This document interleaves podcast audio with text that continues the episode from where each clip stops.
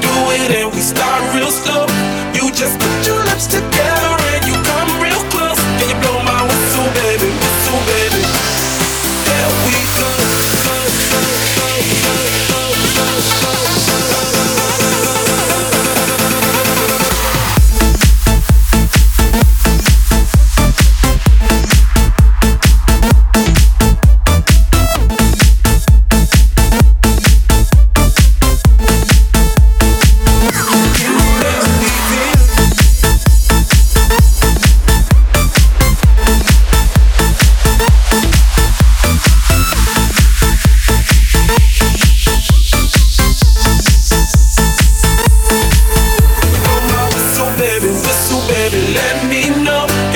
gonna show you how to do it, and we start real slow.